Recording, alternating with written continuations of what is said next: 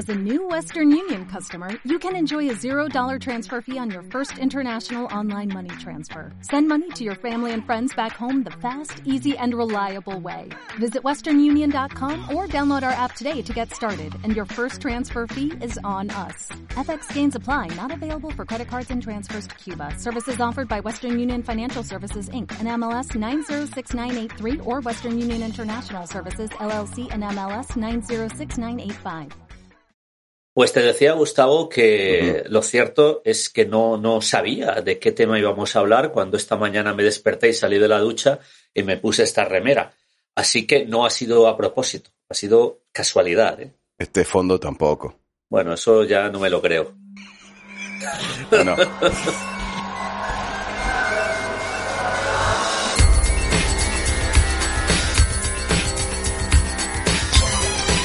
¿Cuál es la idea de hoy entonces, José? Es, es yo- esto de acá me está indicando que, que vamos a... Y esto de, esto de aquí, de esta reme- no sé de qué lado aparezco, no me acuerdo. Eh, la, la remera es a New lo- York City. Lo puedes cambiar. Después la lo puedes cambiar. los cambios de lugar, puedo- según el- estar arriba. Eh, ¿Cómo? No, de este lado, de este lado porque estoy en espejo. ¿Qué, ¿En qué quedamos entonces? New York City eh, es una ciudad. Yo, yo creo que está muy bien la idea que propusiste, aparte de nuestras experiencias personales en, en New York, el compararlo con otros lugares que conozcamos, Sí. donde, donde hayamos vivido, una comparación.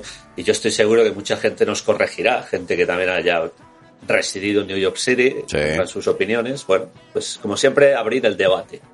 Totalmente. Bueno, entonces, eh, a, a hablar de New York City se ha dicho que, bueno, a ver, es una ciudad que a cualquiera le impresiona, eh, a cualquiera le, le significa, el que vive allí eh, sabe perfectamente la carga eh, cultural, eh, eh, económica. no hay Yo- que yo negar creo- eso. Yo creo, Gustavo, que los, Sí. los neoyorquinos, los New Yorkers, son los que menos interés tienen en su propia historia y en su propia... Creo que no se dan cuenta. No te- se dan cuenta de lo, de lo que ¿En representa qué para el época resto estuviste? ¿En qué época estuviste allí? Yo cuando vivía allí fue entre el año 91 y 93. Bueno. 1991 y 1993. Yo, yo mis visitas, eh, mis dos visitas a, a esa ciudad fueron post 9/11. Sí, bueno, mi última visita fue también Ajá. reciente, fue hace cuatro o cinco años, Y cuatro no, años. si y no notaste un cambio en la gente en, en ese sentido que decís de la conciencia de, porque yo te digo que notamos una, incluso es, es proverbial la, la falta de camaradería entre los habitantes de, de, de la ciudad, una, una, una, un- una desidia, un, una despreocupación por el prójimo que post 2001 evidentemente ha cambiado y dicho por gente local, ¿no? ¿Eso lo notaste de pronto? Eh, sí. eh, Es inevitable vi- hablar ahora- de Nueva ahora- York sin mencionar 911, ¿no? Eh, eh, ahora, ahora, ahora me viene a la mente, fueron 25 años desde cuando yo residí allí y después cuando decidí volver como turista, Ujú. habían pasado 25 años, fue en Claro. 2018, 19, Mm. habían pasado 25 años, 18, efectivamente, 25 años. Y sí que me di cuenta de eso, tienes toda la razón, pero también yo lo achaco no solo a los atentados, Mm. sino a la evolución de mm, la gente en, general. en el mundo occidental en general, efectivamente. En, los, en los años 90 del siglo XX eh, era totalmente diferente. Y ya, ya estamos hablando de hace... También ten- ahora deberíamos de hablar de... Nuestras visitas fueron prepandémicas. También. Estoy seguro que la, que la New York post-pandémica va a ser muy, muy diferente. Probablemente. Eh, pero sí, sí, en ese sentido tienes toda la razón, Gustavo. Y Mm. también hay que, tengo que decir una cosa muy importante. New York, en- en a principios de los años 90, salíamos de los traumáticos años 80. Era una ciudad muy peligrosa. Sí. Muy peligrosa.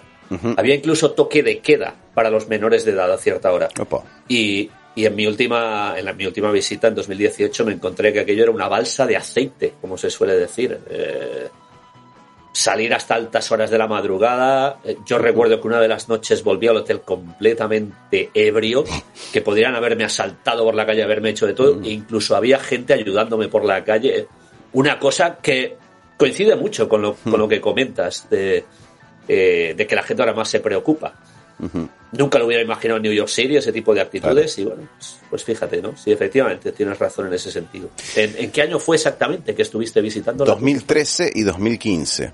Bastante consecutivos, 2016 prácticamente, porque fui para New York City, eh, pasé de 15 a 16 allí, por supuesto en el Ball Drop, eh, fui presencié al evento de, de, la, de la caída de la bola en Times Square eh, por una cuestión deportiva. Eh, no es algo que haría de vuelta, sinceramente. Bueno, pero, si no está en New York lo tiene que hacer. Hay que hacerlo, hay que hacerlo. Pero no lo hago de vuelta. Ya lo hice, ya está hecho. Eh, después entramos en detalles si querés más adelante. Entonces lo que decía es que me parece que todos, en general, hay como una conciencia de que de, de, de, lo que es New York y la posición que ocupa en la cadena alimentaria mundial. Eh, por, por, eso digo el, el, la influencia cultural, la influencia económica. Me parece que es fundamental ser consciente de, de que vivís en la ciudad, una de las ciudades más, más ricas del mundo. Se le sigue llamando la capital del la mundo. Capital del mundo, por supuesto. tengo que decir que eh, yo creo que es, es un punto de vista muy eh, occidentalizado, ¿no? Occidente siempre se cree el ombligo del mundo. Ombliguista, claro. Yo, yo, yo he estado en Tokio y en Tokio también lo llaman la capital del mundo los japoneses, pero, pero sí, yo creo que desde un punto de vista occidental se puede seguir llamando la capital del mundo. Seguramente, pero aparte también por una cuestión de que uno eh, en, en, todo lo que significa el, el mundo americano, el, el, contacto, la, la, conexión con Europa, es muy baja la probabilidad de que cuando te tomes un vuelo no hagas eh, escala en Nueva York. Es bajísima la probabilidad. Casi si, todos los si vuelos vuelas, pasan por allí. Si vuelas de, de Europa a América, ¿te refieres? Eh, por ejemplo, y, y, y, si volás para cualquier ciudad de Estados Unidos o lo ah, que sea, sí, sí, sí. también eh, la conexión es, es un punto casi obligado. Por supuesto hay otras opciones, pero en general sucede eso. Entonces, bueno, eh, es un destino en sí mismo o casi que no lo es, poéticamente hablando. Pero de pronto, eh, eh, todo el que va hacia allí, eh, el que vive, tal vez hay un marco de, de, de, relatividad, pero el que va hacia allí siempre va con, con actitud de, de, de, quien va a conocer, a, quien va a ver a la novia desde que no ve hace cinco años. O sea, hay como una cosa de expectativa de, de voy a, me voy a Nueva York. Más que otros lugares, me parece. Eh, pero también se relaciona, yo creo, con una cuestión eh, de, de, influencia de los medios, si, si, si uno quiere. Eh, la, la, influencia que uno, que uno tiene en las películas. A ver, aquí tengo justo arriba mío el uno de los edificios más famosos del planeta, ¿eh? el Empire State, que está inmortalizado fácil, fácil, en una película no por veo, década. Es que no veo a King Kong, normal. No, es que no el está, Empire no está. State Building no es lo mismo sin King Kong. Claro, sí, está, estaría muy bien colgar un King Kong acá. Pero imagínate, King Kong es siendo creo uno de los primeros. Este, mm. bueno, An Affair to Remember, por supuesto. Hay incluso adaptaciones de An Affair to Remember posteriores, de los 80, 90, no sé. Entonces, eh, digo, hay, hay, hay toda una... Eh, eh, mira, uno, yo te voy a dar uno de los motivos que yo creo que por qué Nueva York es tan rica. Eh, rica, económicamente rica. Bueno, no es nada extraño este logo, ¿no? Bueno, yo me voy a terminar mi café. Ver New York en todas las remeras del planeta. Exactamente. Este, este es un merchandising logo, absoluto. Sí, este logo. I, I, I love New York. Yeah. Bueno, yo me voy a terminar mi café si me lo si me disculpas, José. Yo, con lo mío que tiene un poco más Eso. de... Ah, después te voy a preguntar de dónde proviene esa cerveza. Entonces yo me termino mi café para poder mostrarte el culo de esta taza. A ver si se ve. Por favor, a ver si se ve y llegas a, a leer lo que dice aquí. Uh, sí, está, está difícil, está difícil. Por la, por la, imagen, sí, pero eh, sí, un segundo, que un segundo. sobre la marca. Uh, a ver si enfoca. Tengo, te lo puedo leer yo, a ver. Exacto, eso yo. estaba esperando. Entonces, eh, eh, pero, pero se ve, ¿no? O sea, no voy a inventar nada. Aquí abajo se lee I love New York and y I Love New York, la leyenda, son trademarks eh, del Departamento de Desarrollo Económico del Estado de Nueva York. Eh, eh, se, se utiliza, hay que utilizarlos con permiso. O sea, o sea, este logo le pertenece al Estado de Nueva York. No, nos van a, nos van a joder el Nos van a cobrar, del- nos van a cobrar derechos, nos van a bajar por copyright, pero eh, ¿se entiende? O sea, esta gente, este logo, que es uno de los más reconocibles en el planeta, le pertenecen los derechos de ese logo al Departamento de Desarrollo Económico, New York State Department of Economic Development. Al, des- al Departamento de Desarrollo Pero, Económico pero del en el tema de del merchandising, en el tema del merchandising es tan fácil como decir que no solamente nosotros que hemos estado en, en- en New York, yo no sé, supongo que la, la- la taza esa la compraste en New York, Sí, seguro. yo la remera, la remera la compré en New York, pero Claro. hay muchísima gente que, que tiene accesorios y merchandising de, de New York City que no son comprados en New York No. y son personas que jamás han viajado a New York. Totalmente, Es, totalmente. es una máquina de hacer dinero a nivel mundial. Exacto. Eh, en, en- en los Exacto. países asiáticos, por ejemplo, el llevar una remera o, o una gorra o algo con, los- con el símbolo de New York es eh, un símbolo de ostentación, Sí, de riqueza. seguro. De riqueza, de mundo, de, de tener mundo. efectivamente. Aunque uno no haya salido del- de su pueblo perdido en, en Rishikesh en toda su vida, Sí, pero sí. lleva una gorra de New York. Seguramente. Así, Entonces- así funciona. Vos imagínate, ¿no? A veces yo hago la comparación con, con, con mi ciudad. Pienso en Buenos Aires. También podemos poner como ejemplo Glasgow. Yo no conozco el skyline de Glasgow. Yo, yo me, me mostrás la línea de edificios, la línea este, de, de- de skyline de, de, de tu ciudad y Tengo, te- tengo que decir que el skyline de. Glasgow es, es bastante bonito. Es bastante bonito. me ¿eh? Eh, Puede ser. Sí, no, porque la mayoría de ciudades británicas tienen un skyline feo, muy feo. Bueno, no, Londres. Quitando quizá, que- exacto, quitando Claro, claro. lógicamente.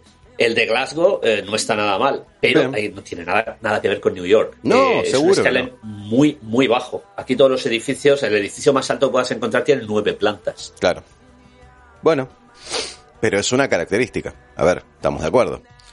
Entonces, Pero es bonito, es bonito dentro Perfecto. de sus medidas. más a mi favor, porque yo creo que el skyline de Buenos Aires también es petizo, es pobre, en, en- hay, hay un par de edificios muy aislados, no aislados, están todos juntos, pero son los que se puede considerar rascacielos y después ya no.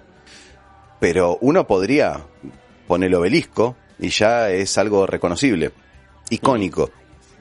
Pero yo no creo que haya un holandés diciendo, oh, obelisco. No, no, no, no. No va a relacionar eso con, Buenos Aires. el skyline de Glasgow tampoco es algo que aparezca en fotografías eh, de todo el mundo. ¿no? A eso, es- eh, a eso estoy yendo. La explotación de la imagen de Nueva York es maravillosa. Es Mm. maravillosa. Ahí es donde uno empieza a entender por qué un país como este, eh, Argentina, cómo es que no vive del turismo hace siglos. Y bueno, no, no pasa. Eh, yo creo que es, es- es- que no hay, hay gente que no está despierta en la posibilidad de que eso es posible. Si hay un departamento de- de desarrollo económico en el estado de Nueva York que pensó en explotar esto, esto, no esto, ¿eh? Que tengo atrás. Esta estupidez. Simplemente tres letras y un corazón. Dejémonos de joder. Entonces esta gente eh, ya hizo bien las cosas de entrada. Eh, esta es una ciudad bien hecha, para mis estándares. Nada, es una apreciación. Podemos hablar de muchísimas cosas más, eh, eh, por supuesto. A mí me gustaría, eh, habíamos estado hablando con José, de hacer tal vez una, un- una, reseña de, de nuestras experiencias, de lo que hemos visto, de lo que nos ha impresionado. Y quien no conozca la ciudad puede decir, bueno, ah, qué interesante, le puede despertar una inquietud y el que la conoció seguramente le va a traer algún, alguna nostalgia. Eh, a mí me gustaría, eh, primero, ya que vos podríamos ir en orden cronológico como ha- habitualmente hacemos, entonces tendrías que empezar hablando vos de las cosas que, que te han sucedido allá. Eh, hay una cosa fundamental que lo estabas comentando antes Mm. del el interés que despierta en, en la gente, ¿no? en el viajero. yo estoy seguro, eh, muchos viajeros, al menos el que tiene posibilidad, porque el viaje a New York no es barato, el viaje y la estancia, especialmente la estancia. Eh, con un dólar fuerte, eh, los precios en la, en la gran manzana son se, van, al, menos en, comparación a lo que hay en Escocia y supongo que en comparación a lo que hay en Argentina también. Estamos casi 200 a 1. En, en ese sentido, despierta una atracción desde el ya que me preguntas en el punto desde el punto de vista personal mío eh, yo sabes que soy un viajero encomiable. Me encanta viajar me encanta conocer muchísimas culturas mundo e intento no repetir ningún país porque si repito un país me quita de ver otro. Claro seguro. Yo residí casi tres años en, Manhattan y, y en 2018 me quité de ir a ver otro país por volver a Manhattan. Eso no lo he hecho, no lo he hecho con ningún otro lugar. Bueno, sí, con uno, con Malta, con, la isla de mm. Malta. Pero fue porque me surgió un viaje gratis, no, por, otra cosa.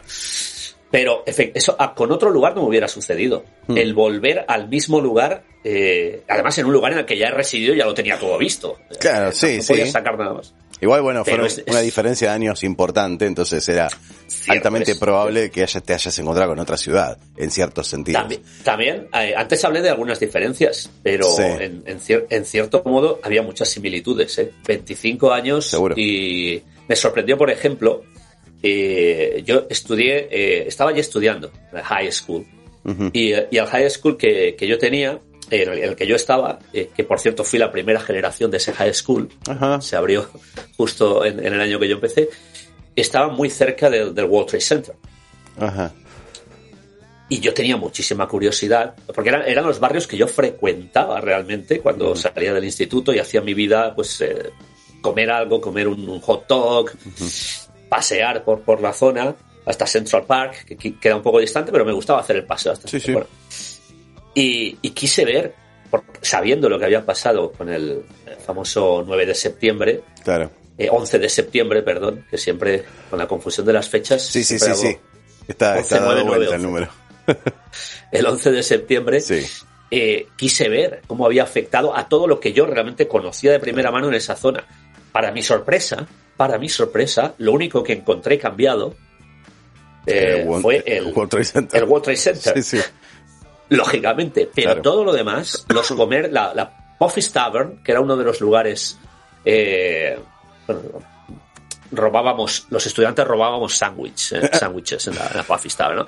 La Puffy's Tavern seguía abierta, seguía en el mismo sitio donde estaba y, toda la zona de Tribeca, que estaba prácticamente detrás de lo que era la high school, seguía exactamente casi los mismos locales. Me sorprendió muchísimo después de 25 años una zona tan afectada como fue aquella. Sí, sí, sí, sí, sí. Y más con las eh, fluctuaciones económicas que uno está acostumbrado a, sufrir, que bueno, sabe que un, negocio tal vez puede durar 10 años y con suerte. Eh, sí, sí, sí, acá, en Glasgow, acá en Glasgow duran un año o dos. Un año o dos. Sí, sí, sí. Más ahora. Acá en Glasgow el cambio de, comercios es espectacular. Eh, perdón, ¿me dijiste qué años estuviste allá? Del 91 al 93. Ah, bueno, entonces eh, estuviste en el primer atentado del World Trade Center. Eh, que, que, que, el del 93. Fue en el 93. No me acuerdo de la fecha. Yo creo que ya me había ido. Yo creo que ya ah. me había ido. Claro. Bueno, eso era. Yo creo que ya me había ido. Porque no lo recuerdo, ¿eh? Por eso te digo que te preguntaba, porque yo creo. No, no lo recuerdo. No lo recuerdo estando allí. Así que es posible que no. Lo buscamos ya mismo. O estuviera de vacaciones de... No, lo, no lo recuerdo. Atentado al World Trade Center, 26 de febrero. Pues es posible que ya me hubiera ido. Mm. Eh, me fui a principio de año, no te sé decir la fecha exacta, pero es posible que sí. Bueno, eh, está, vivías entonces, eh, eh bueno, atendías al, a la escuela cerca de, del, del eh, Financial District, digamos. ¿Y mm, vivías dónde? Eh, era una residencia de estudiantes que estaba de, camino a Central Park. Estaba en. No era. Era, era, la. Bueno, no era la quinta exactamente. ¿Qué calle era? La 24, creo que era la 24. Ah, bueno, bueno. Creo que era la 24. Estaba pasando el Chinatown y todo eso. Sí, sí, sí, estaba, estaba ya en, en- en lo que yo llamé siempre la zona de las avenidas, realmente, no es Wall Street, no es la parte de abajo, Claro. no, es, no es ninguno de los poblados, ¿no? El, Ujú. el East Village o Greenwich era ya la zona de las avenidas hacia Central Park. Claro, claro. Bueno, entonces estabas este, a mitad de camino del Central Park y de Battery Park. Que era, eh, Sí. yo, yo, bueno, sí, a mitad, estaba más cerca de Central Park. Claro. El Battery Park, ya sabes que está abajo de todo, tienes que cruzar sí, todo Wall bastante Street. más abajo, pero sí. Pero ah, de- de- Y- de- del Ground Zero. Sí. que, que hay una, una de las razones, una de las principales razones por las que yo volví a New York 25 años después, Ujú. y es algo que no me perdoné durante esos 25 años, es que residiendo en, en New York City, nunca había visitado la Estatua de la Libertad. Ah, nunca. Residiendo casi tres años en New York y nunca había visitado la Estatua de la Libertad y volví exclu- exclusivamente, casi, tengo que decir, para visitar la Estatua de la Libertad. Tomarte el ferry y llegar hasta ahí. A subir. Efectivamente. ¿Y El ¿Qué, qué tal? Porque yo la de las dos veces no fui nunca. Pues ya, ya tienes un motivo, el mismo que Sí, tuve sí. yo.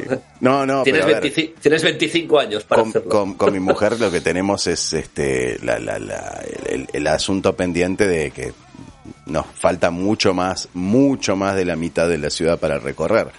Eh, uno, por supuesto, cuando viaja a Manhattan no, no, mira, no ve solo Manhattan. Por ejemplo, nunca crucé en New Jersey, pero fuimos a, a Brooklyn, a Queens, al Bronx. Eh, en el Bronx, yo siempre digo lo mismo, en el Bronx eh, este, comí el, el plato de, de, de pastas más italiano que he consumido en mi vida, eh, siendo que este país Mejor- es... Mejor es- que ir a Roma. Mejor, mejor, seguro. Mejor que ir a Roma. Eh, que bueno, eh, eh, por supuesto uno cuando viaja a, a New York o, o Manhattan concretamente le dicen Little Italy. No, es mentira Little Italy. Es una mentira absoluta. Eh, hay que, Great Italy. que era, eh, hay que ir al, a, la, a la comunidad, este, a donde está la colectividad italiana que está en el Bronx. Y, y, la pasta ahí me pareció maravillosa. eh, fue, mira que Argentina tiene una influencia italiana fuertísima, italiana y española principalmente, pero tremendo, tremendo el nivel de, esa, de esas pastas. Y bueno, eh, entonces, bueno, volviendo, y, y si querés, viajamos geográficamente, estamos en el sur, en la, en la zona del atentado de las Torres Gemelas. Bueno, yo en 2013 presencié eh, pr- prácticamente el One World Trade Center estaba en, en- en- en construcción, estaba, no estaba terminado. Entonces yo veía las grúas trabajando. Eh, era bastante impresionante, ¿no? Eh, y por supuesto, si viajaste, no sé si fuiste al Memorial, si viajaste ahora hace poco, este, habrás visto la North Pole, y la, la North Pole y la South Pole, que son los, este, Los, lugares los- donde- agujeros. Yo, yo, yo vi dos agujeros que luego efectivamente eran, eran dos piscinas, pero lo, que, lo que hay es, es muy americano, muy, muy Sí. norteamericano. El tema de vamos a dejar dos agujeros para que se vea que es una catástrofe. ¿no? Sí, sí, sí, tremendo. Bueno, con sí, los sí. nombres, hay que decir que están los nombres absolutamente de todas las, de todas las víctimas, de todos los que fallecieron allí, grabados en la piedra. Es, es realmente bonito y emotivo. Pero más eh, bonito y emotivo me pareció que los norteamericanos, en este caso estadounidenses, tuvieron los santos cojones de construir una torre más grande que las dos que les tiraron. Como diciendo, esto es una provocación, a ver si queréis tirar esta también. Y, y, y con una alegoría muy importante con respecto a la altura final del edificio, no sé si lo sabes ese dato. Eh, todo el edificio del One World Trade Center, el que, el que existe hoy, que entre paréntesis está formado por una base cuadrada que simboliza una de las torres ante- eh, anteriores y el, el techo está girado 45 grados, entonces termina en rombo. Entonces eh, son dos torres en una, que simboliza la unión de las dos torres que han volado en el 2001, volado a falta de mejor término. Y la altura total del edificio con la antena, o sea, la punta más alta de la antena final, eh, son 1776 pies, simbolizando eh, el año de la independencia americana. Ah, eso no lo sabía. Es un dato más que curioso. Sí, sí, sí, sí. O sea que estiraron la antena hasta el punto en donde mida 1776 pies. Esas cosas si- también son muy americanas, por supuesto. Y si les sobraba algún pie, lo cortaron de Lo cortaron, sí, dejaron una antena más corta. Pero eh, esa es la alegoría final de ese edificio, eh, el motivo Ah. por el cual lo, lo, lo, lo hicieron de esta manera. Ahora, ahora que hablabas de. Porque estábamos efectivamente hablando de Manhattan, y hay, hay mucha gente que, que- que cree que New York, la New York City, la ciudad de New York, es Manhattan. Es solamente No, Manhattan. claro que no. Y, y- y bueno, y, y tiene los, los famosos barrios aledaños, ¿no? En este boroughs. caso habla- hablabas de- del Bronx. eh, yo tengo un muy buen recuerdo también, forma también, lógicamente, parte de, eh, de, de New York City. Yo tengo un muy buen recuerdo de Queens. Ajá. Y, y en Queens sí que veo un cambio de, de cuando yo fui, cuando yo vivía allá y después cuando regresé, que aquello me dejó completamente helado. Resulta que eh, yo cuando llegué a New York City yo tenía 15 años, con lo cual no podía trabajar legalmente. Claro. Pero lo que quería era pues tener un pequeño ingreso y pues me dijeron, eh, las residencias de estudiantes, el boca a boca funcionaba muy bien, me dijeron de un lugar en Queens donde me darían un trabajo ilegal que finalmente conseguí, que no era vender armas ni nada por el estilo, simplemente era, era vender eh, tickets para eventos, eh, una, una especie de, de reventa, algo, algo similar, que bueno, sí, es ilegal y más si lo hace un menor de edad, pero en fin, eh, a mí me pagaban Ya por prescribió, lo puedes decir tranquilo. me pagaban bien por aquello. Claro. Y el, el- el- personaje, el jefe este que, que- que ofrecía los trabajos era un jamaicano que vivía en Queens, vivía en un edificio de Queens. A mí me impresionó muchísimo. Eh, cuando llegué a Manhattan, Manhattan en sí no me impresionó demasiado. Sí, bueno, No. los rascacielos y dices, wow, espectacular, pero, Pero cuando cruzas al otro... eso. Eh, sí, exacto, Sí, al sí, final te sí. acostumbras. Pero cuando cruzas al otro lado eh, de- del puente y entras en Queens y ya lo primero que te ves son estos edificios de cuatro plantas de ladrillo rojo con las escaleras de incendios, eh, cuatro, cuatro o cinco negros calentándose en un barril.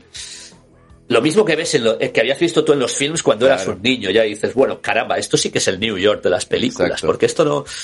Y, y, y, y- y efectivamente, este, este individuo, este, yo esta anécdota la he contado siempre y la gente sigue riéndose cada vez que, Ah. que lo cuento porque es una cosa que parece de, de película, ¿no? Pero es que era real, es lo que más me impresionó Sí, sí, sí. me dijeron que subiera al, al- a- que fuera al edificio donde vivía este hombre, vivía en un edificio completo, un edificio de estos de ladrillo rojo completo, medio en ruinas, y que había allí gente tirada por las escaleras, que yo no sé si serían vendedores de droga. Con 15 años yo creo que no me llegaba la imaginación para Claro, tanto. claro. Pregunté por el hombre y me dijeron, sí, subía a la última planta. Eh, él está en la última planta. Subí a la última planta y todo lo que era un edificio en ruinas, lleno de gente con muy mal aspecto y tal. Cuando llegabas a la última planta y llamabas a la puerta, era una mansión. Era una la- toda la última planta, el hombre había construido allí una mansión espectacular, como, un- una, como, como una penthouse, algo así. Sí. Tenía allí un, un piano de cola. Y aquel hombre se dedicaba al, a, a- a las reventas de tickets Claro. en New York. Bueno, supongo que se dedicaría a alguna otra cosa más también. Sí, o, o pero- le iba muy bien con eso, sí, sí. y, y eso, y esa, esa fue mi experiencia en Queens, de ese barrio de, de principios de los 90 y después de volver en el año eh, 2018 y ver que Queens es eh, un barrio residencial con sus casas grandes con jardines para ricos Claro.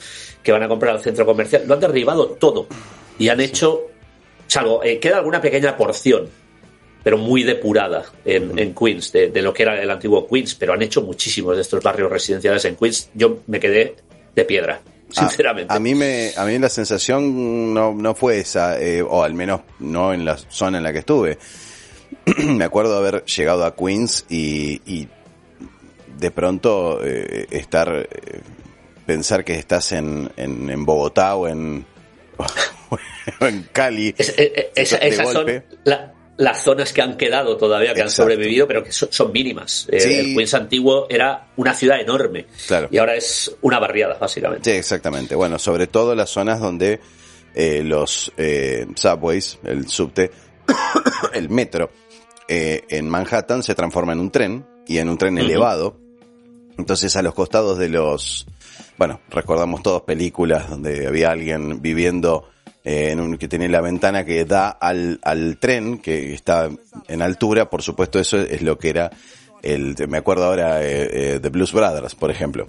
Eh, y entonces, bueno, eh, es una zona ya este, considerada de, de- de menor recurso y, y de, me imagino que la propiedad ahí sería más económica por todos estos motivos y más. Y también los niveles de, de delincuencia seguramente afectan a todo el, a toda la valoración de la zona. Pero, bueno, en, cierta manera la sensación que nos daba a nosotros era medio rara. Eh, y bueno, entonces empezamos a, meternos más para adentro, ¿no? para ver qué veíamos. Y llegamos a una zona comercial y, yo creo que no, no, escuché a nadie escuchando, hablando inglés en ningún momento. Eh, entrábamos a preguntar cosas. Mi mujer no sabe inglés o, es mínimo el nivel de inglés que tiene, que maneja. Y ahí pudo, estaba contenta porque pudo entrar a, cualquier negocio, preguntar cualquier cosa y alguien siempre le podía responder. Si no dependía de mí. Eh, en Manhattan era más, más habitual eso. Eh, también me acuerdo, por ejemplo, eh, con el tema del, trabajo ilegal que decías recién. Recuerdo en este momento que entramos a un pet shop. Nosotros, amantes de los animales, entonces, bueno, uno ve un perro en una vidriera y se queda mirando. Eh, entramos, creo que a comprar algo para nuestros perros, no me acuerdo qué fue. Y nos pusimos a charlar con, un, con el dueño del, del local y, surge el, dato de que mi mujer en, ese momento estábamos comprando una máquina para, para, cortarle el pelo a los... Perdón, perdón, se me está... Uf, ¿qué pasó con el croma? Eh, King Kong, King Kong, está, King Kong está atacando. Y entonces eh, dice, ah, bueno, haces dog grooming, eh, eh sos peluquera canina, vení, Ah, venía el lunes, empezás a trabajar acá. Y le ofreció trabajo inmediatamente. Decíamos, bueno, ok, si decidiéramos quedarnos, eh, esta sería una opción en principio, ¿no? Eh, increíble que, te ofrezca, y por supuesto no preguntó eh, situaciones diplomáticas ni cuestiones de, documentos ni nada, nada, no era un problema eso. Eso funciona con el, con el, cash in hand y, y, cuando me, me, canse de usted, usted se va. Ya está, sí, no hay ningún tipo de. Sí, lógicamente. Totalmente, sí, sí, sí. Pero bueno, así un poco funciona. Eh, ahí es donde creo yo que mucha gente eh, plantea, digamos, la, la posibilidad de, de, de, ir hacia allá y, buscar de alguna manera la supervivencia, porque bueno, en cierta manera la posibilidad siempre existe. Eh, enhorabuena, qué sé yo. Hay mucha gente que vive gracias a todo ese tipo de, trabajos y que puede escapar de alguna realidad eh, que, en su país esté aconteciendo. Está bien. Eh, pasa en cualquier país. está pasando en este, sin ir más lejos. Este, la, la diáspora venezolana, por ejemplo, y todo eso, bueno, hace que hoy en día no sea, eh, no sea poco común encontrarse con un venezolano en, en, cualquier lugar, en una farmacia, en cualquier lado. Bueno, pasa lo mismo allá.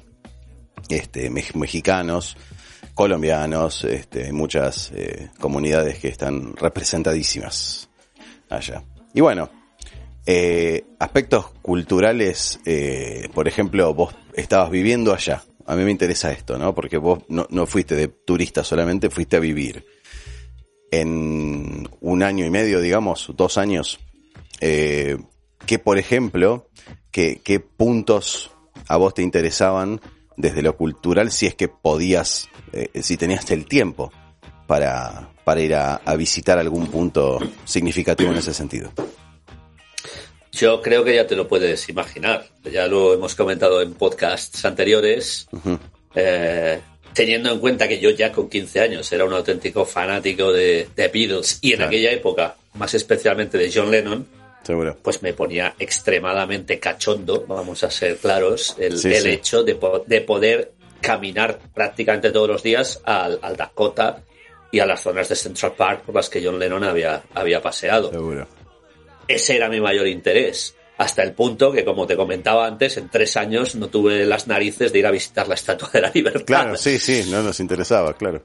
Pero sí, lógicamente estás en New York y ya al final te cansas incluso de, ver el Dakota, pues, Wall Street. Hay que decir que yo era un adolescente bastante raro. Eh, yo en, aquella época era una persona bastante, sí, bueno, y, soy un adulto y soy un adulto peor, peor todavía. Sí, sí. Eh, pero en aquella época no me interesaba. Eh, no sé, muchas de las eh, eh, ocupaciones y aficiones del resto de estudiantes que había en la residencia. Eh, una de esas aficiones era irme a pasear a Central Park yo solo. Y me podía estar paseando dos o tres horas por Central Park yo solo. Te comentaba antes lo del toque de queda. Había un toque de queda que no recuerdo si eran las nueve o las diez de la noche. Creo que eran las nueve de la noche para menores de edad. Y, y a mí me, me, pillaba siempre fuera. Más de una vez eh, la, la, policía me, me, paró, me preguntó mi edad y, y, y, oiga, usted no sabe que...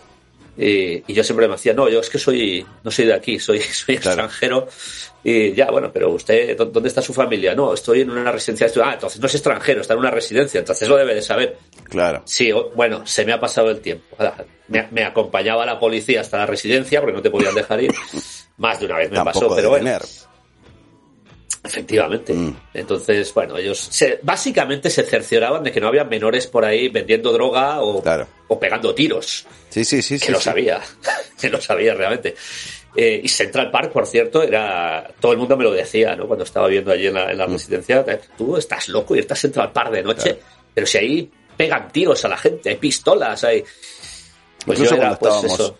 Cuando viajamos nosotros también la sensación era esa, más allá de que tal vez sea porque a uno le queda la información. Cambió mucho.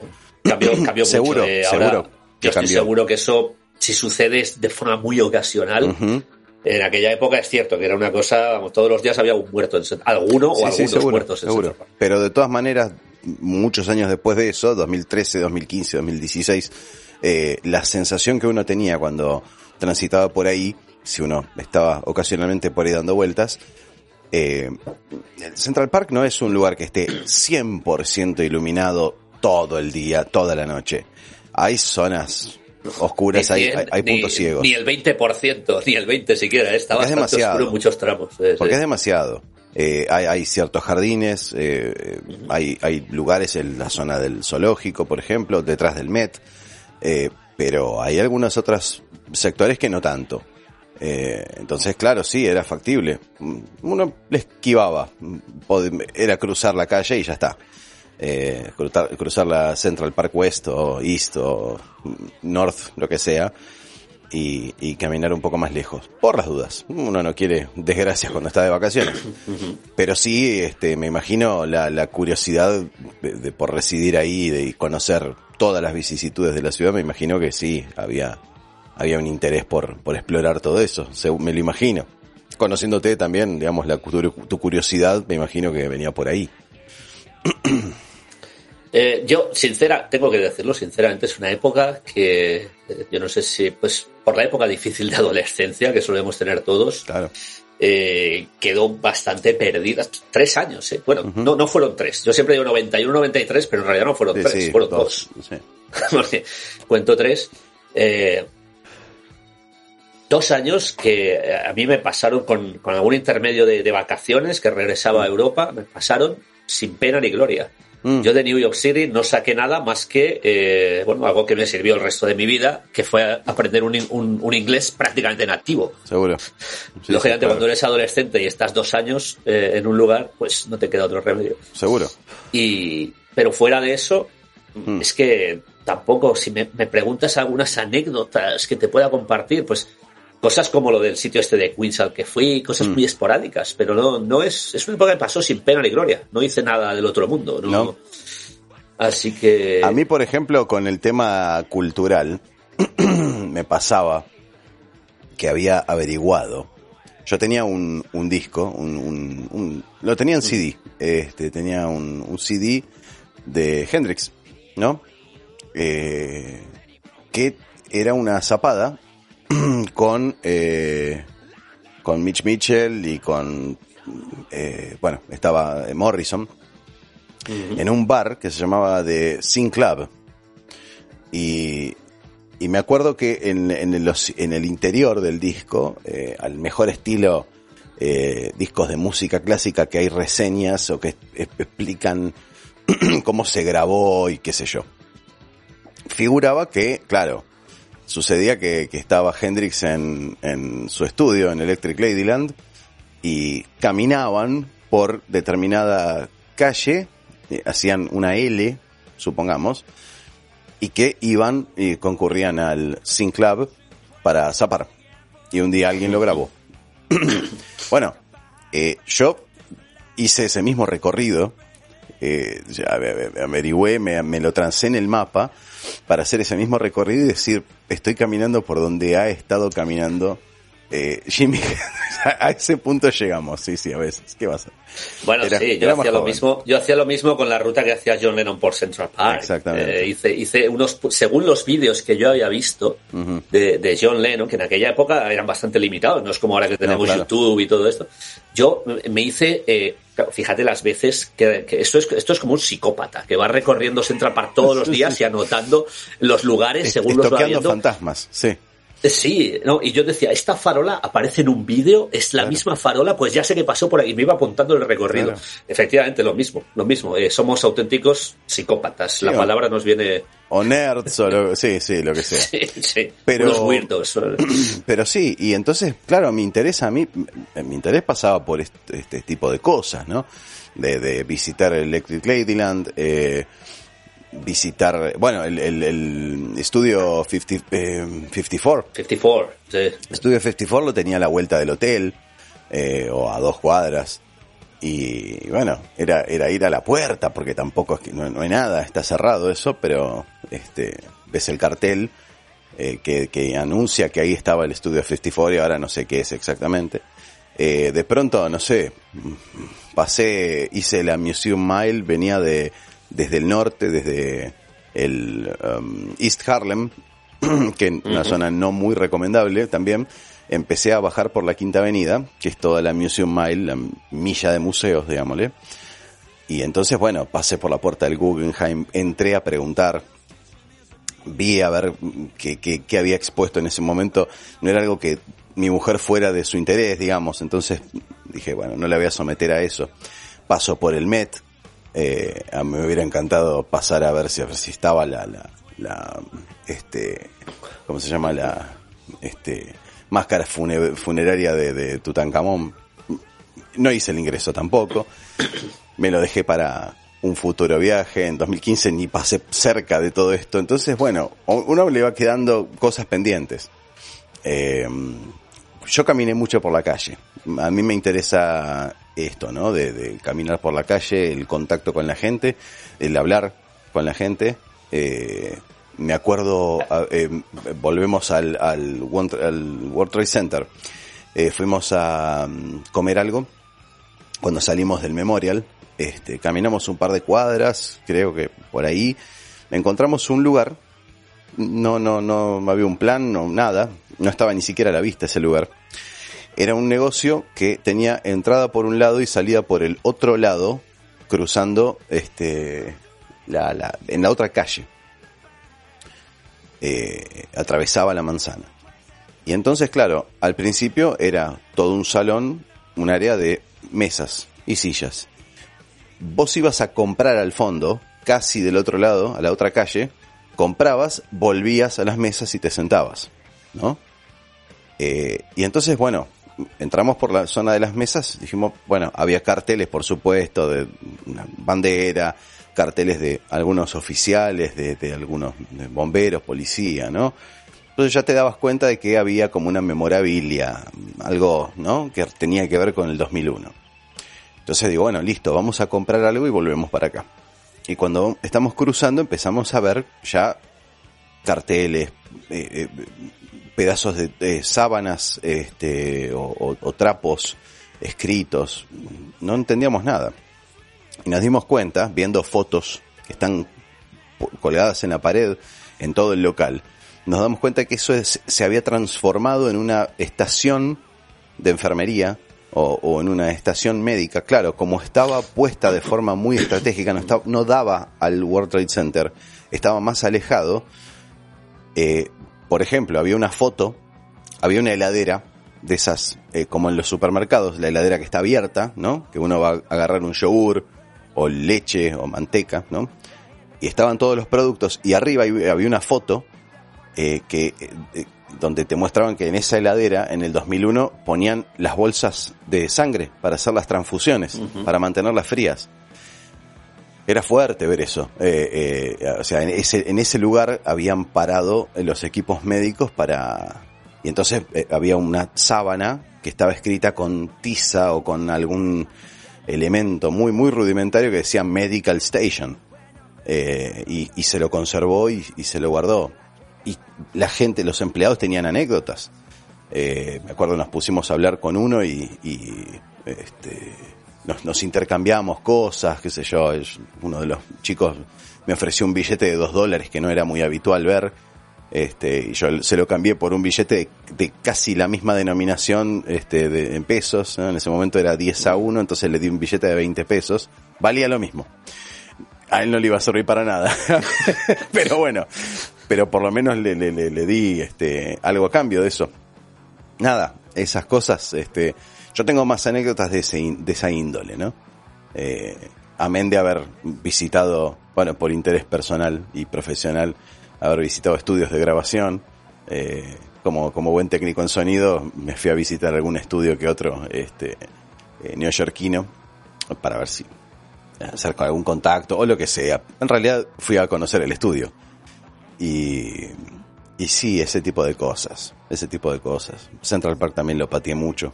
Este, y bueno, el Dakota, desde luego. Desde luego. yo, yo iba a comentar eh, iba a comentar que efectivamente esto, esto que, que dices tú del el caminar por, por New York, eh, el hablar con la gente, eh, si uno va de turista a New York para unos cuantos días, mm. yo la recomendación que siempre le hago es que no utilice el transporte público. No. Y me dicen, ¿y esto por qué es? Porque el, Mm. el precio es muy elevado. Digo, no, porque en cada esquina de New York puedes encontrar algo. Dice, bueno, pero si quiero, si quiero ir des- desde uh, Battery Park hasta Harlem, no hay otra opción. Digo, si tienes la opción de caminar, Claro. que, que- que deben de ser tres o cuatro horas. No, no sé si Es una- tanto, es- pero bueno, quizá me he pasado, pero Sí, es una barbaridad. sí. Es mucho, Tienes, básicamente que recorrer todo Manhattan. De, de casi abajo toda arriba. la isla, sí. Pues eh, Mm. si tienes la opción de, hace- de hacerlo, hazlo, porque en cada esquina vas a encontrar algo.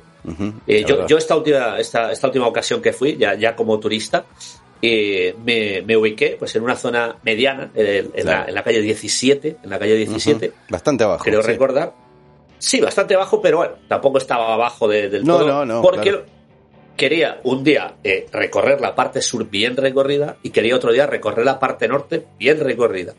Y aún así no, no me dio tiempo, porque yo No, no. cuando empiezo, cuando empiezo a ver cosas, empiezo a parar en un sitio en otro, pero no quería tocar el transporte público. En New. York es una ciudad grandísima, enorme, eh, pero en cualquier esquina hay algo.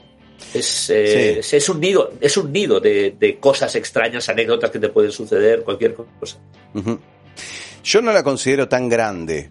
Mm, Si te Bueno, lo pones claro, a pensar, eh, es una... Vamos a tener en cuenta que Gustavo Maer Claro. Vive en América, vive en Buenos Aires, que Mm. normalmente las ciudades en América son mucho más grandes que las europeas. Sí. Yo vivo en Glasgow, es bastante más pequeño que, que Buenos Aires. Para Sí. mí New York es mucho más, mucho más Claro, grande. claro, claro. Sí, una vez hice el cálculo de que en New York entraba, eh, en Buenos Aires entraba cinco veces New York. Eh, por una cuestión geográfica, a ver, de todas maneras, eh, las zonas residenciales aquí hacen que de pronto haya muchísima superficie que no tenga demasiado eh, validez eh, que, un turista las recorra.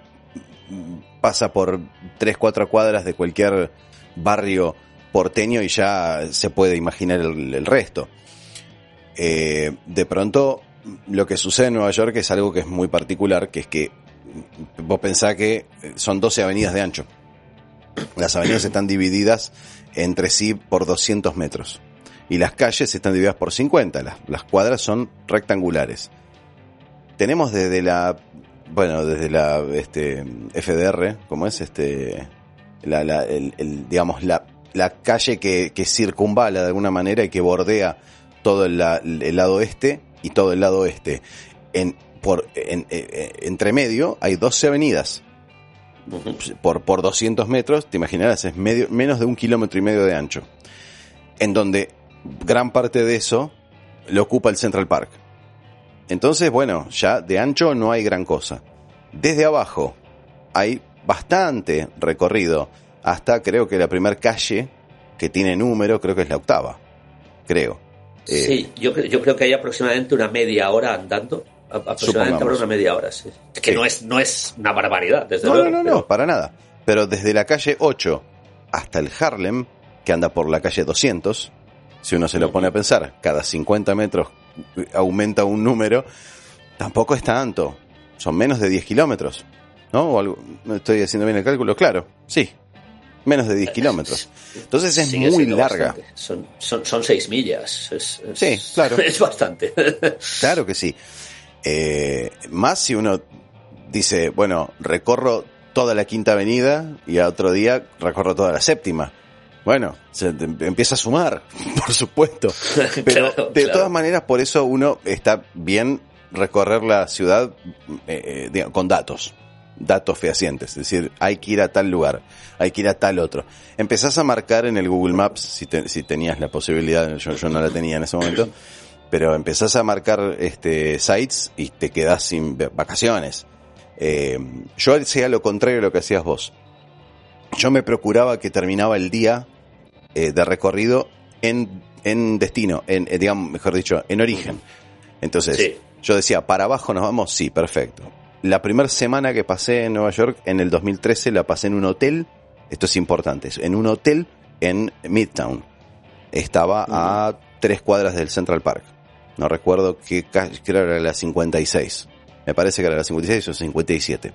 Sobre la séptima. Entonces estaba a, a tres cuadras, cuatro cuadras de Times Square, tres, cuatro cuadras de Central Park. Plena, pleno Manhattan. Entonces yo tomaba el subte hasta abajo de todo, me iba a Battery Park y empezábamos a caminar. Cuando ya estabas cansado, estabas en el hotel. Lo mismo al otro día. Íbamos hacia arriba, hacia el norte, eh, llegábamos hasta Harlem o un poco antes, este, y destinábamos un día entero para el Upper West Side y el otro día para el Upper East Side, hacia abajo, siempre, ¿no? Eh, eso era este, el, el- el plan.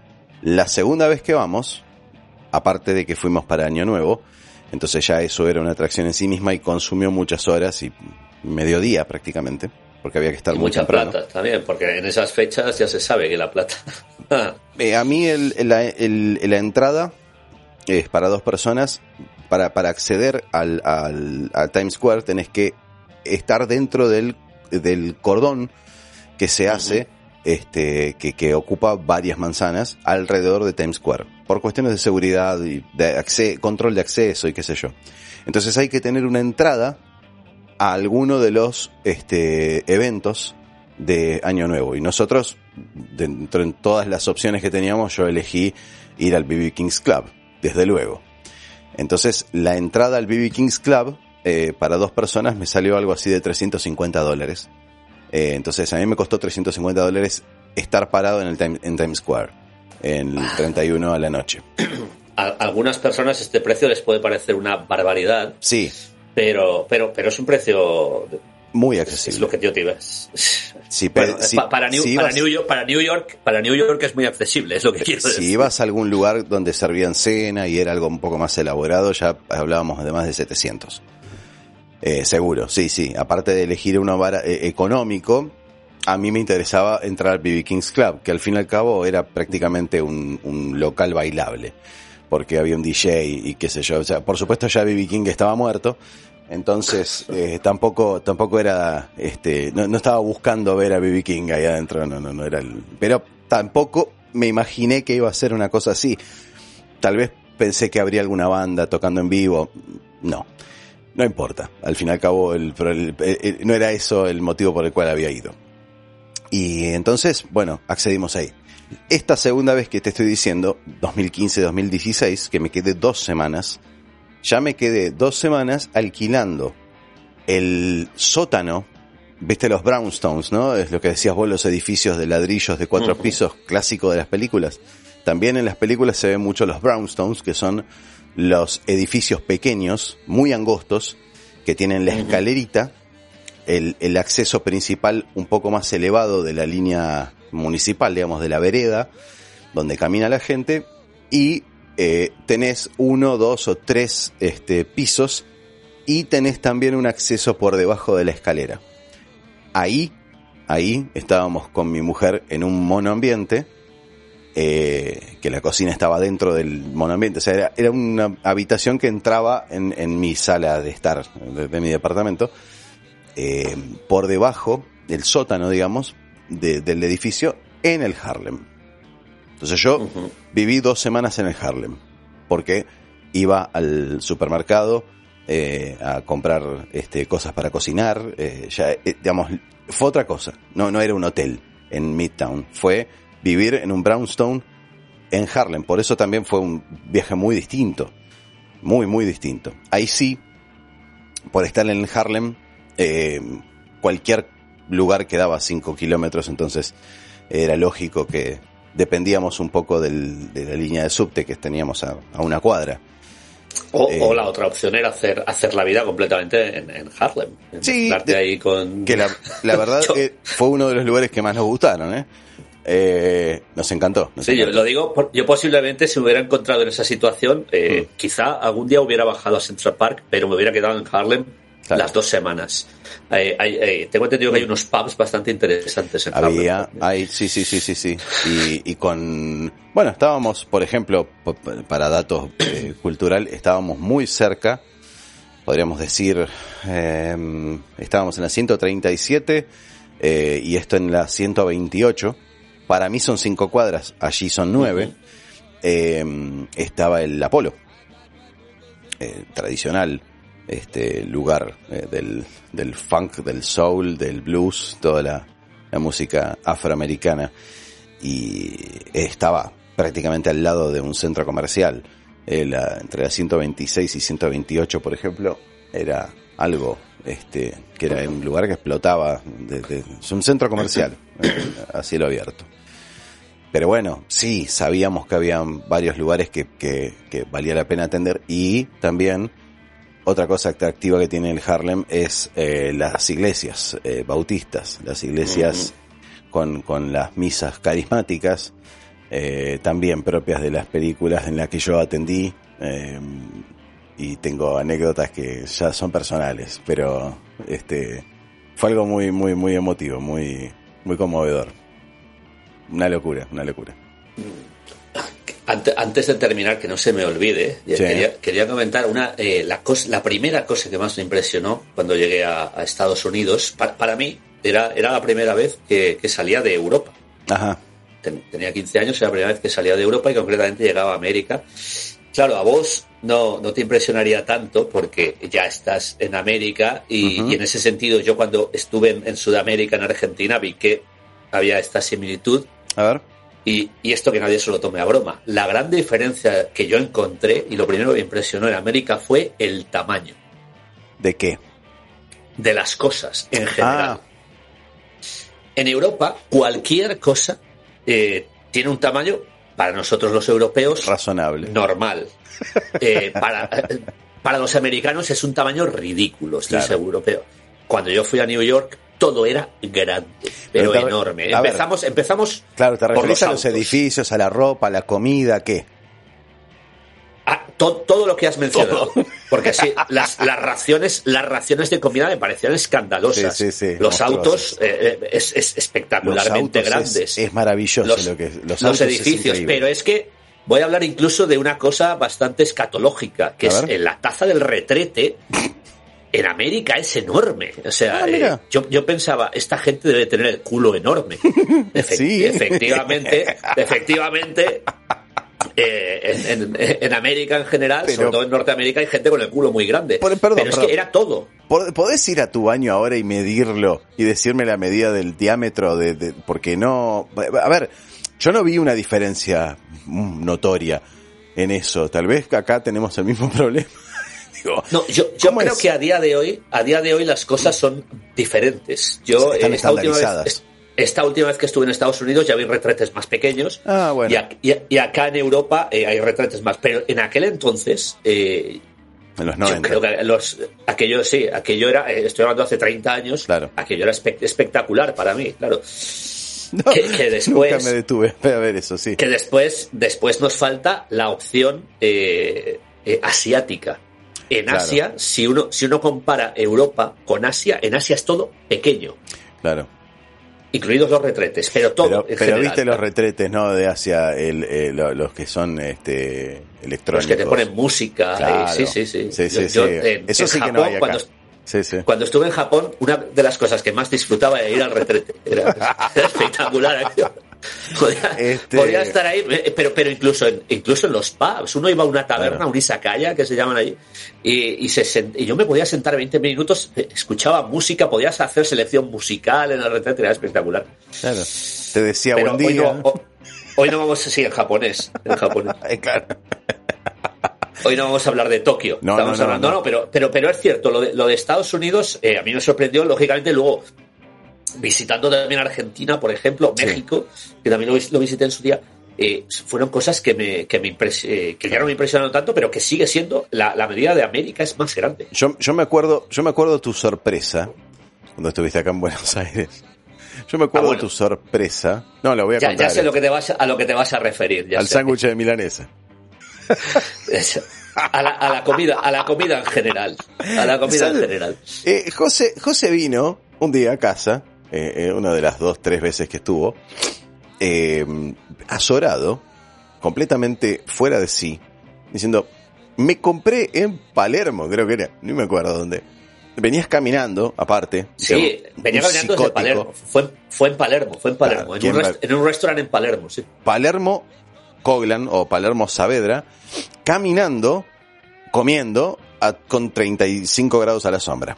También hay que estar Pero, demente. de- pero decidí caminar para que me bajara la comida. Bueno, si sí, no, pero con esas temperaturas es una, es ilógico, ya está, es ilógico. Pero este venía, decía, yo me compré un sándwich de milanesa y lo venía comiendo y no llegué a la mitad, que lo tuve que tirar y a las puteadas porque ¿cómo puede ser? ¿Quién puede comer una cosa de este tamaño? Y, y cuando me lo describió no era una cosa, era un sándwich de milanesa, tampoco era gran cosa. Claro, es una cosa cotidiana. Uno no- a, ver- a veces no se detiene a, analizar esas cosas. Sí, sí, sí, sí. A veces, incluso hay veces que yo puedo llegar a comprar un sándwich de milanesa y decir, eh, pero ¿cómo me, cómo me vas a vender esto? Algo un poco más grande, más respetable. No, evidentemente, eh, o tuviste mala suerte eh, y, te, y te compraste un, un sándwich extra large, o realmente sí estás mal acostumbrado. Los europeos que somos unos flojos. Claro, sí, sí, no, sí. no aguantamos No una broma. nada ustedes.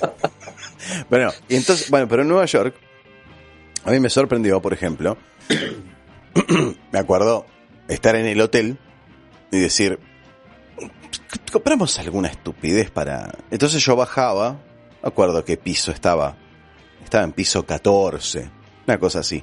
Bajaba por el ascensor, a esa hora bajaba fácil porque no había nadie circulando, 9, 10 de la noche, eh, ya medio pinta mu- muerte en, en, en New York a esa hora, no tanto, pero pinta.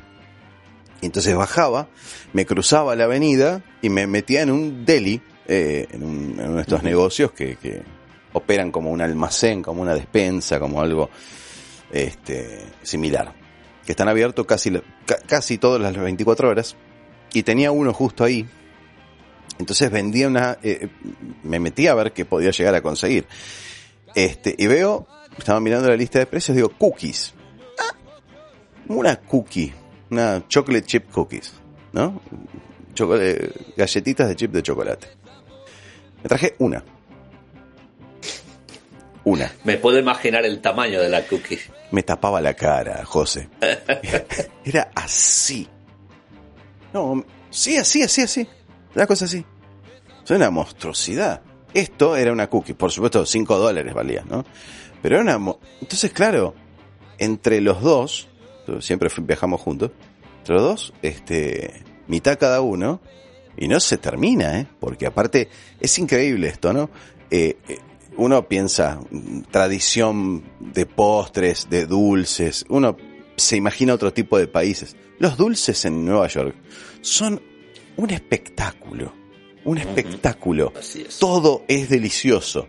Claro, por eso el los tamaños de la gente, pero eh, delicioso. No la podemos terminar.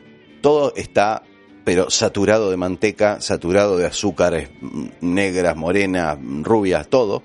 Este, miel, mucha miel también. Chocolate, por supuesto. cocinar muchísimo con, con, grasa, cocinan muchísimo. en lugar de, utilizar aceites, utilizan grasa directamente, que eso básicamente hace que las personas pues crezcan a lo ancho. En el fondo es sano, pero bueno, no sé, ya eso es otro debate. Pero, este, no, todo, todo, todo muy, muy delicioso. Y nada, son, qué sé yo, o, o, uno tal vez la está pasando muy bien y siente que todo es rico, o, o ir a desayunar y no saber si querés tostadas francesas, French toast, o, o yo siempre le esquivé a la sausage, a, la, a las salchichas y todo eso. Ex Benedict, que también es un desayuno clásico en Estados Unidos que es fantástico. sí. A mí me encantaba. Alguna, hasta incluso alguna vez me, me habían ofrecido un croque monsieur o una cosa así. Eh, pero bueno, lo normal eran los pancakes eh, con, con el eh, maple syrup, el jarabe de, de, maple. Y todo, todo era, era, era una delicia. Uno lo está pasando muy bien y me parece que, que, que las papilas gustativas están como de fiesta, pero ayuda todo eso. Pero es, es, realmente, no, no, es increíble. O sea, todo lo que es dulce es, es increíble, realmente. No, la, la gastronomía de, de, Estados Unidos en general, hay que tener en cuenta el país tan grandísimo que sí. es y la gastronomía puede cambiar radicalmente de la costa este de New York hasta Texas o hasta... Uh -huh eh, California. un lugar muy cosmopolita también tiene muchísimas opciones. Efectivamente, la gastronomía de Estados Unidos es realmente buena. Yo, yo creo que hay, hay una leyenda negra en, en, torno a que, bueno, todo lo que se, se, come comida basura es lamentable, pero, pero es cierto que a los estadounidenses les gusta mucho la comida basura por el modo de vida que tienen, que es básicamente estar prácticamente en el trabajo en la calle continuamente, sí. pero eh, fuera de eso, eh, si uno va a un restaurant, la gastronomía estadounidense es fantástica. Muy buena. Yo no la pondría en el, en el top 3 o no. en el top 5 incluso del planeta, pero, pero es muy buena, es muy buena. Yo creo que hay que quitarse de en medio la leyenda negra de que solamente es fast food y, y, comida basura. Igual te voy, a, te voy a decir mi apreciación al respecto de la comida basura. Eh, la, la, comida de, bueno, todos sabemos a qué cadena nos estamos refiriendo, a McDo, ¿no? Eh, Más o menos. La, un, entre, par, un par de cadenas. Entre otras, claro. Este, pero McDonald's siendo la más significativa. Aquí en este país, por ejemplo, bueno, comer en McDonald's es este, uno come precio dólar, ¿no? Eh, entonces es muy habitual en, en, en todo país devaluado, eh, es muy habitual ver eh, la fila eh, para el ingreso a McDonald's, ver unos autos, decís, eh, están los chicos que antes de ir a bailar o después se juntan en, en, McDonald's, entonces ves autos de un nivel, de una gama tremenda, este, chicas bien vestidas, muchachos, ¿no? Eh, claro, al, al, ser comida precio dólar, no cualquiera va, o no, o no todo el mundo va todos los días, quiero decir, ¿no? Tampoco me entiendo por qué irían todos los días, pero de, de todas maneras la gente que va, que va de forma habitual es la que puede pagarla. O sea que la comida basura o la comida rápida en este país no es para todo el mundo. Allá pasa lo inverso. Allá eh, eh, fui una vez a McDonald's porque quería probar a ver cómo era un McDonald's original. Eh, parte de, las peripecias de un, de, un turista. Primero, fue la comida más económica que pagué en toda mi estadía en los dos viajes. Eh, pagué peso a peso, con, convertido, pagué exactamente lo mismo que me saldría ir a comer acá. Eh, pero comí rodeado de personas indigentes, homeless y marginados.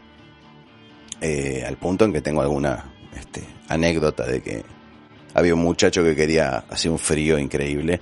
Había un muchacho, este, claramente, que vivía en la calle, que estaba queriendo pagar un café eh, un dólar, dejó caer el, el, el, las monedas que tenía arriba del mostrador eh, y sumaban 95 centavos y el clerk, el, tipo que atendía, el McDonald's decía, faltan 5 centavos y no le vendía el café.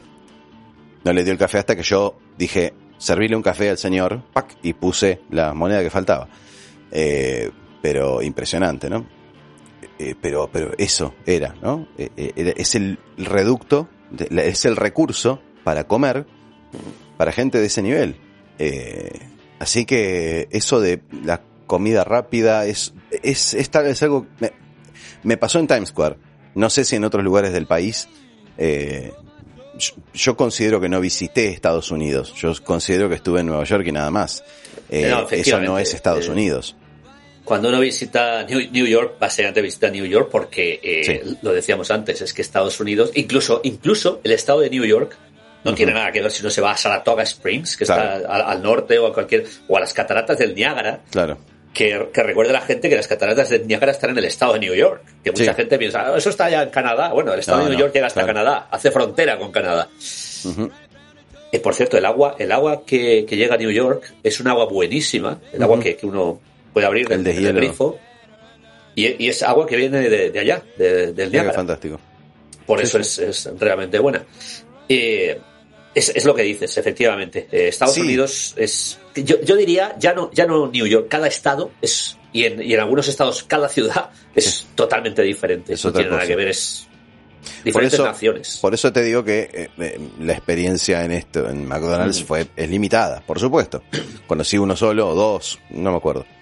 Eh, pero la sensación era esta, ¿no? Que era el recurso que tenía la gente pobre, de bajos recursos, para poder comer.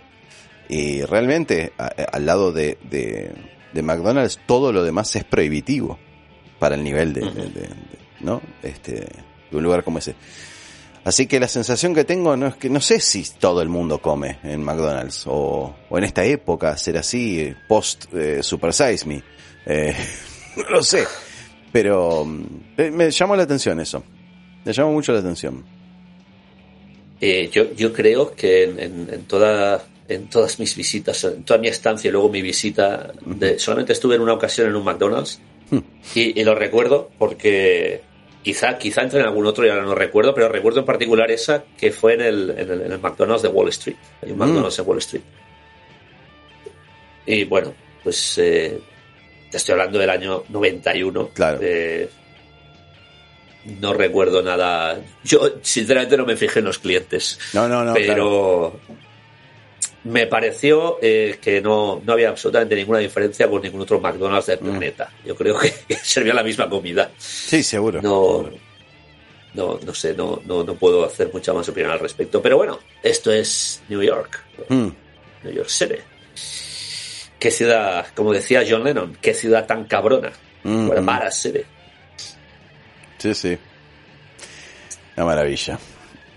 Eh, encantado de pasar este rato hablando sobre una de, de mis ciudades preferidas, Gustavo, y creo que también tuya. Por eso hoy hemos dedicado este, este programa a New York. Y vamos a pasar a mi parte preferida del podcast. Al juego de los personajes. fantástico juego del puntaje de los personajes. Muy bien. Por Hoy cierto, vengo- me estoy, me Ah, estoy sí. viendo una Coref. Me estoy viendo una Coref que no es una cerveza neoyorquina, es, Ah. de, es, de, es de Cornualles. Me la traje de mis últimas vacaciones. Está muy bien. Pero es, es lo que tenía en la, en la nevera. Sí, eh, va- va- vamos al paréntesis de que José se fue a buscar una cerveza neoyorquina eh, antes de grabar el programa. Se ve que no la encontró. Pero había No, que ni siquiera ni, si- ni siquiera fui eh, ya no, Ah, no no tenía fuiste, ganas perfecto. hay, Bueno. hay una tormenta terrible hoy acá en Glasgow y no tenía ¿Para ganas qué? Eh, bien, yo creo eh, que hoy vine un poco más preparado para nuestro juego habitual. Eh, no sé si esto querés. esto esto me está me está dando ya terror Bueno, no. es- es- creo eh, que hoy me toca empezar a mí porque Vamos. siempre sí, nomás. la última vez comenzaste No me acuerdo. Eh, hoy eh, voy a eliminar. Ya sabes que siempre hago personaje histórico, Sí. personaje argentino, personaje artista. Bueno, pues voy a eliminar estas categorías Ah, bueno. y vamos a hacer tres personajes neoyorquinos. Pero me cagó. Que estoy absolutamente seguro que es lo mismo que pensabas hacer. Y claro, bueno, yo soy más conceptual, ¿no? Yo tomo los personajes dentro de los temas que vamos tocando en los programas. Así Pues que bueno, vamos, empieza. vamos a decirlo claramente. Vamos a hacer seis personajes neoyorquinos. Sí. Ah, no, Mucho no, neoyorquinos no. Americanos. Ah, no, Yo pensaba, no, Lo- sí, sí, sí. Los míos son nacidos en New York. Perfecto. Nacidos en, en New York City. Además, no en el estado, sino en New York City. Perfecto. Y el primero, que también lo podemos considerar personaje histórico, el primero que te voy a lanzar, reciente pero histórico, el primero va a ser un auténtico neoyorquino. Donald Trump. Oh, oh. Empezamos fuerte. Empezamos fuerte. Eh, mm, para, para quien entienda eh, de, de cultura argentina, y creo que vos vas a entender también el- la referencia, este, aquí en Argentina se ha dicho mucho que Donald Trump fue el presidente americano más peronista de la historia. Eh, Tiene su lógica. Sí, es una lógica.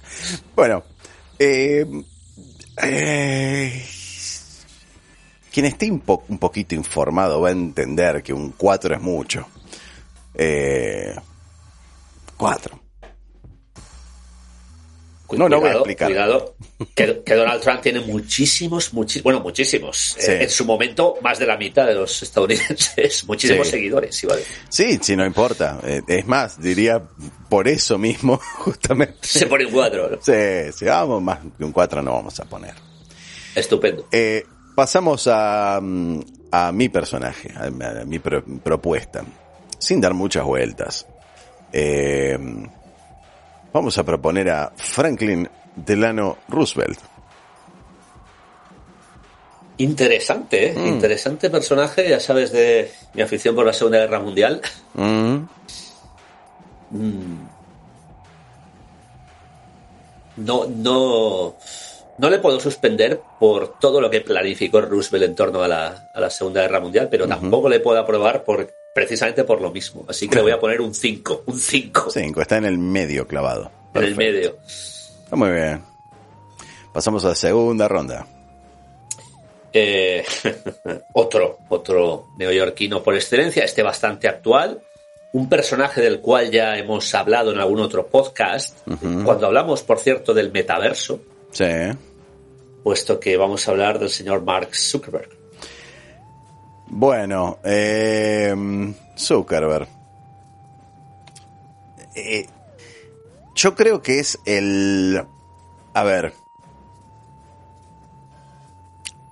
Es la representación más Del joven mal. del mal.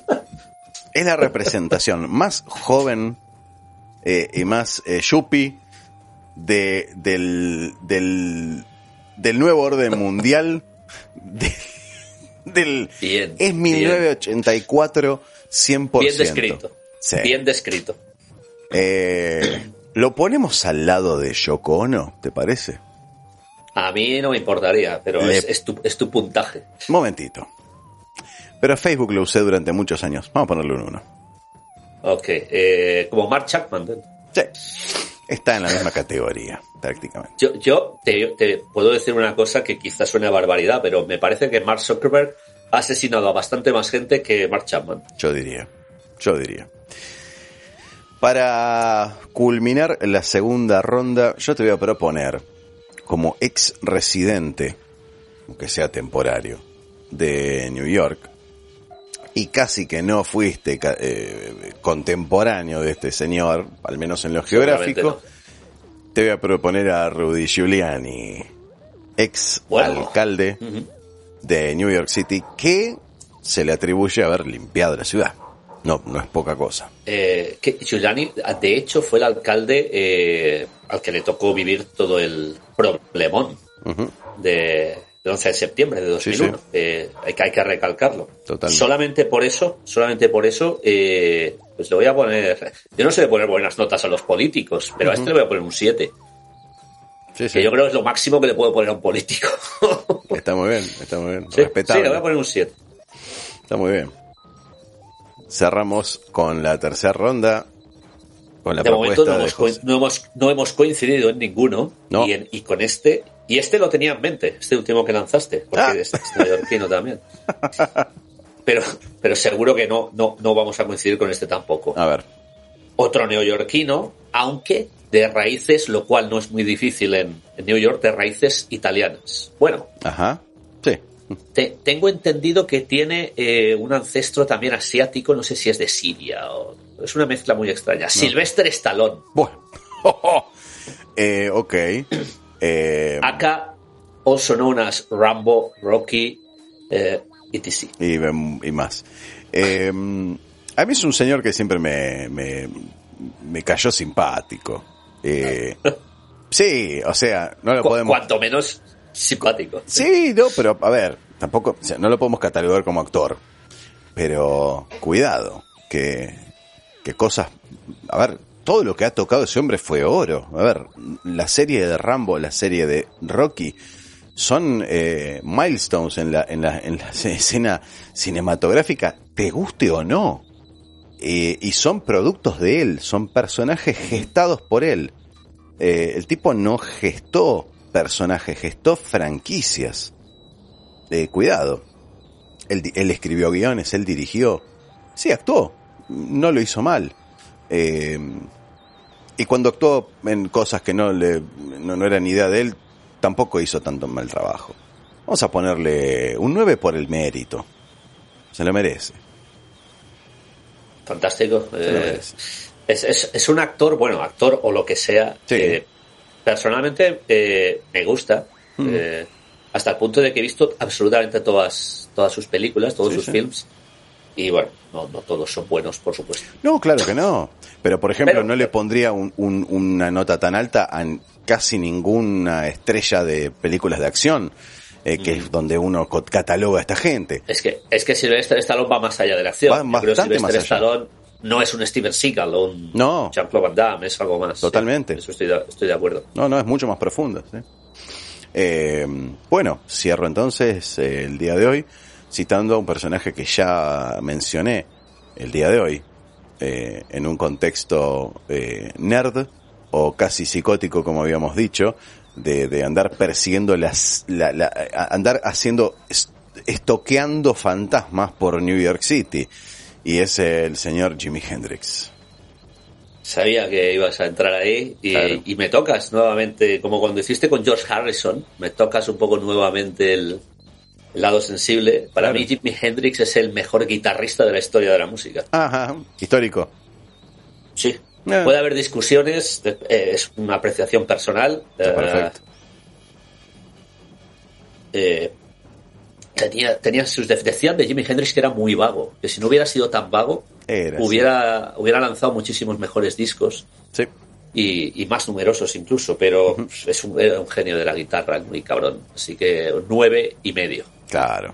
Está muy bien, estoy muy de acuerdo. Porque el 10 el 10 es solo para George Harrison, lo siento. y el cero para Yoko. Muchas gracias, Seguimos José. así. Ha sido un lindo viaje. Eh, sí, y a ver la próxima semana dónde nos vamos o con quién nos vamos.